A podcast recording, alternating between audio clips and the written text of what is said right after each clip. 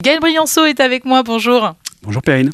Alors cette Abarth 100% électrique, il euh, y a comme un truc qui cloche parce que la Barthes, sa spécificité, c'est quand même de, de faire du bruit. Oui, c'est vraiment l'ADN, c'est vraiment euh, le cœur de la voiture. Il faut qu'une Abarth ça fasse du bruit parce qu'une Abarth qui fait pas de bruit, bah, c'est pas rigolo. Euh, on n'achète pas ça, on achète autre chose. Mais une électrique, ça fait pas de bruit. Et eh ben voilà. Alors comment font les ingénieurs italiens quand on leur dit qu'il faut faire électrique, il faut faire du bruit Alors parce qu'ils voulaient quand même faire du bruit? Bah, Il faut faire du bruit. Le client, il exige du bruit. Eh ben, il l'invente le bruit? Eh ben, exactement. Comment on fait? Eh ben, on va voir des ingénieurs euh, spécialistes du son. On enregistre les bruits des versions essence classiques et on en, on en, fait une sorte de bruit artificiel façon jeu vidéo et on essaie de faire ça le plus proprement possible pour que la voiture sonne comme une voiture thermique. Dans l'habitacle, donc pour le conducteur pas seulement, en fait, il y a vraiment une caisse, de, une sorte de caisse de résonance à l'arrière qui fait du bruit pour les, gens à l'intérieur et aussi pour les gens à l'extérieur. Et je vous assure que l'illusion va convaincre 90% des gens. Donc finalement, c'est le parfait compromis euh, pour euh, éviter les émissions de CO2, mais continuer quand même à ressentir ce plaisir de la conduite. Exactement. Dans les beaux quartiers, les gens qui vont avoir cette petite voiture, ils seront contents de faire un petit peu de bruit, de se faire remarquer, tout en disant ah moi j'ai une voiture 100% électrique. Bon après, il faut être honnête, le bruit, ça fonctionne en ville. Dès qu'on quitte la ville, là, euh, on est quand même beaucoup moins convaincu par le bruit. Et puis en plus, c'est une boucle, non Si on revient sur cette boîte à bruit, qu'est-ce qu'on ce qu'on entend?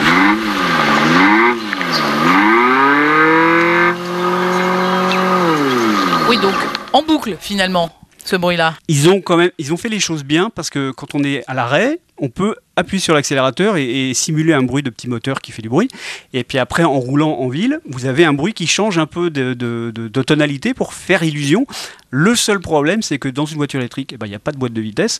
Donc euh, le problème, c'est que le son monte, monte, monte, monte, monte. Et puis quand on arrive sur la route, il y a un moment, on se dit, euh, non, mais là, il faudrait changer de vitesse, même virtuelle, parce que le son commence à devenir un petit peu obsédant.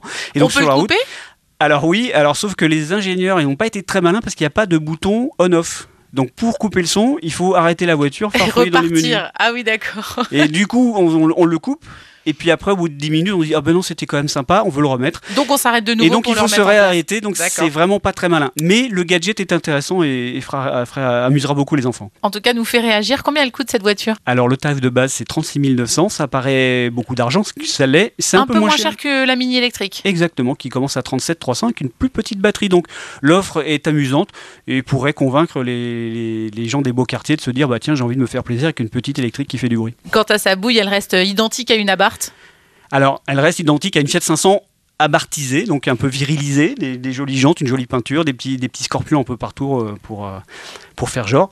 Et l'illusion, enfin, en tout cas, tout, tout va bien. Euh, la voiture est vraiment spectaculaire, au, moins autant à regarder qu'à écouter. L'Abarth 500 à découvrir dans l'Automobile Magazine, sous toutes ses coutures. quant au son, bah, c'était sur le 107.7. Merci Gaël. Merci Perrine.